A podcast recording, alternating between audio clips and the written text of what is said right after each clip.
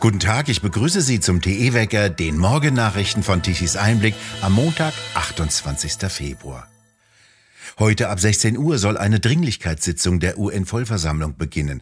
Einziges Thema der Krieg Russlands gegen die Ukraine. Westliche Staaten hoffen, dass bei dem Treffen möglichst viele der 193 Mitgliedsländer den Angriffskrieg Russlands verurteilen. Der Sicherheitsrat hatte die Einberufung mehrheitlich beschlossen. Elf der 15 Mitglieder stimmten dafür, Russland votierte dagegen. China, Indien und die Vereinigten Arabischen Emirate enthielten sich der Stimme. Seit 1950 hatte es erst zehn solcher Sondersitzungen gegeben. Wegen der großen Anzahl an Reden wird erwartet, dass die Beratungen wohl mehrere Tage andauern dürften.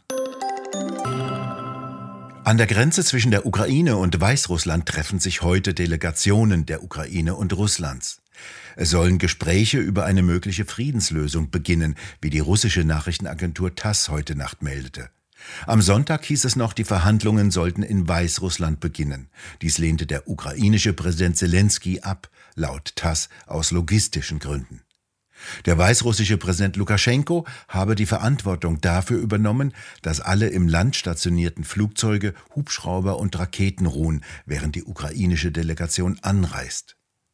Wie die weißrussische Nachrichtenagentur Belta meldete, schlug Lukaschenko Präsident Putin in einem Telefonat vor, dass die russische Delegation doch noch länger warten solle, bis die ukrainische Delegation angereist sei. Moskau hatte ursprünglich ein Ultimatum bis 13 Uhr mitteleuropäischer Zeit gestellt und angedroht, anschließend wieder abzureisen. Nach Schätzungen der USA hat Russland 250 Marschflugkörper und ballistische Raketen auf Flugplätze, Flugabwehranlagen und andere Ziele abgefeuert.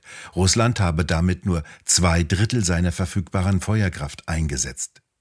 Russlands Ziel in Kiew sei nicht, die Stadt einzunehmen, sondern Präsident Zelensky unter Druck zu setzen, dass er flieht oder sich ergibt, so zitiert die Nachrichtenagentur Bloomberg eine russische Quelle.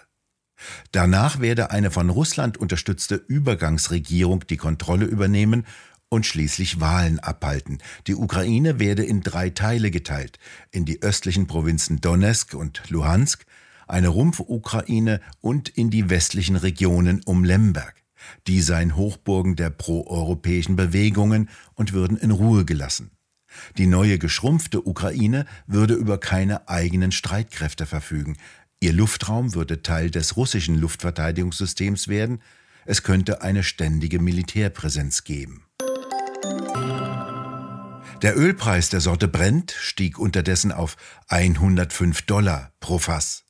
Währenddessen gingen in Berlin, Prag und München Hunderttausende Menschen zu Demonstrationen gegen den Ukraine-Krieg auf die Straßen.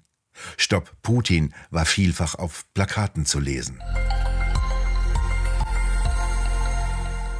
Erstaunliches von Wirtschaftsminister Habeck. Er schließt eine weitere Nutzung der Kernkraft in Deutschland nicht aus. Er werde eine weitere Nutzung nicht ideologisch abwehren, sagte er in einem Fernsehinterview. Für den kommenden Winter werde Atomkraft aber nicht helfen, meinte er weiter. Die Vorbereitungen für die Abschaltungen der drei letzten Atomkraftwerke seien so weit fortgeschritten, dass diese nur unter höchsten Sicherheitsbedenken und möglicherweise mit noch nicht gesicherten Brennstoffzulieferungen weiter betrieben werden könnten.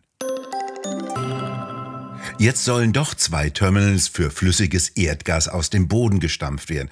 Dies hat Kanzler Scholz bei der Sondersitzung des Bundestages am gestrigen Sonntag verkündet. Seit 20 Jahren schon soll in Wilhelmshaven ein entsprechendes Terminal entstehen. Doch herausgekommen ist bisher nichts. Jetzt soll alles sehr schnell gehen. Doch nach Angaben von Fachleuten dauert der Bau eines solchen Terminals mit Anbindung an die Gasnetze mindestens fünf Jahre.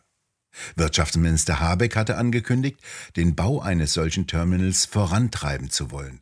Allerdings hatten gerade seine Grünen in Schleswig-Holstein auf einem Parteitag ein solches Terminal abgelehnt. Begründung der Grünen, Schleswig-Holstein benötige kein LNG-Terminal.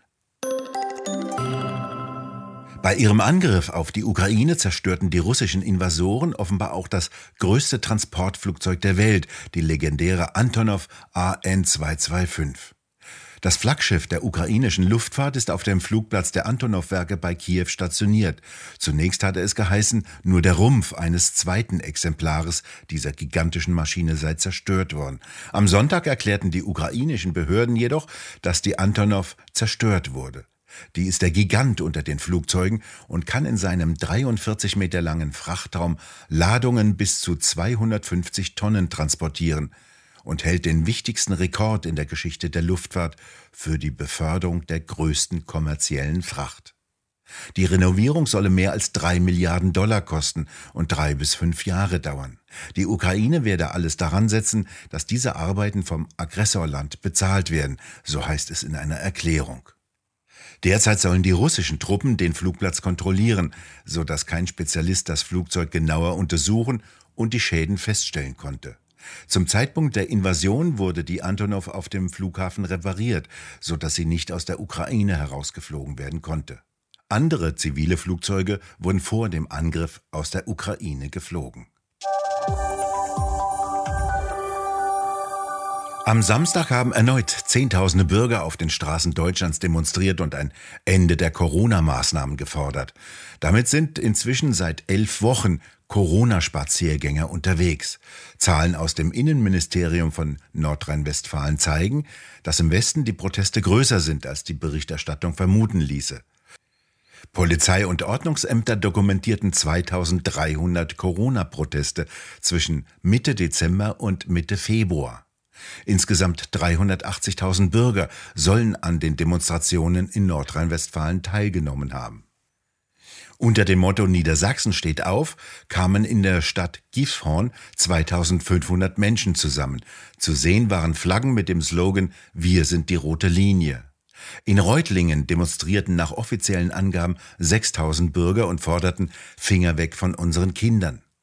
In Freiburg demonstrierten rund 3000 Bürger und griffen mit dem Slogan My Body, My Choice die Forderung nach körperlicher Selbstbestimmung auf, diesmal bezogen auf die Impfpflicht. In Stuttgart demonstrierte unter anderem die Organisation Studenten stehen auf und forderten Bildung ohne Ausgrenzung. Aus Frankfurt berichteten Teilnehmer gegenüber Tichys Einblick von mindestens 10.000 Teilnehmern, die durch die zentralen Einkaufsstraßen zogen. Die kanadische Nationalhymne wurde aus Solidarität mit den Trucker-Protesten gesungen. Auch in Bayern mobilisierte der Protest stark. In Augsburg zählte die Polizei ca. 4200 Versammlungsteilnehmer. In Aschaffenburg sollen es 2700 gewesen sein. Am Wochenende überschattete der russische Angriff die wöchentlichen Covid-Proteste rund um die Welt. In Wien zogen am Samstag tausende Demonstranten vom Heldenplatz auf den Ring. Am Sonntag rechnete die Polizei sogar mit mindestens 20.000 Demonstranten. In Paris kam es am Samstag wiederum zu mehreren Demonstrationszügen von Gelbwesten und Gegnern der Covid-Maßnahmen und des Impfpasses. Dessen Verwendung dürfte vermutlich kurz vor den Präsidentschaftswahlen im April ausgesetzt werden. Drei Demonstrationen in verschiedenen Arrondissements organisierten vor allem die Gelbwesten, deren grundsätzlicher Protest gegen die prekäre Wirtschaftslage und Politik neue Fahrt aufzunehmen scheint. Eine Demonstration gegen den Krieg in der Ukraine kam in Paris noch dazu. Im neuseeländischen Auckland haben Anti-Maßnahmen-Demonstranten ihre Zelte im Stadtpark aufgeschlagen. Zelten in diesem ältesten Park, der mit 75 Hektar zudem einer der größten der Stadt ist, ist nicht erlaubt. Einer der Teilnehmer behauptete, er verteidige das Erbe seiner Ahnen. Daneben fanden Protestmärsche der Ureinwohner statt. In der Türkei stellen heute sechs Oppositionsparteien ihre Strategie für die Parlaments- und Präsidentschaftswahlen im Juni des nächsten Jahres vor.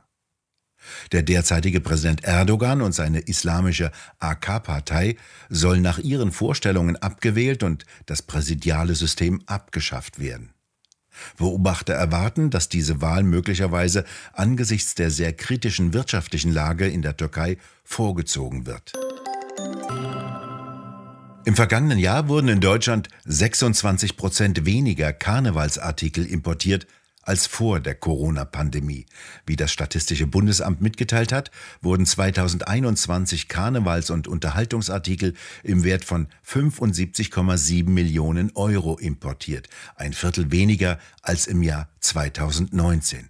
Wichtigstes Herkunftsland für den deutschen Markt war die Volksrepublik China, aus der knapp drei Viertel der importierten Karnevalsartikel kam. Noch kurz zur Wetterlage, das geht heute rasch, denn über Nordosteuropa liegt ein Hochdruckgebiet und das schaufelt trockene, aber kalte Festlandsluft zu uns. Es wird trocken und heute gibt es viel Sonnenschein über ganz Deutschland, allerdings bei recht kühlen Temperaturen von 8 bis 10 Grad tagsüber und nachts kann es sogar bis minus 2 Grad kalt werden. Diese Wetterlage dürfte noch bis Mitte der Woche so bleiben. Es wird dann zunächst eher wärmer. Das Wetter zeigt sich also angesichts leerer Erdgasspeicher eher gnädig. Wir bedanken uns fürs Zuhören und schön wäre es, wenn Sie uns weiterempfehlen würden. Weitere aktuelle Nachrichten lesen Sie regelmäßig auf der Webseite und wir hören uns morgen wieder, wenn Sie mögen.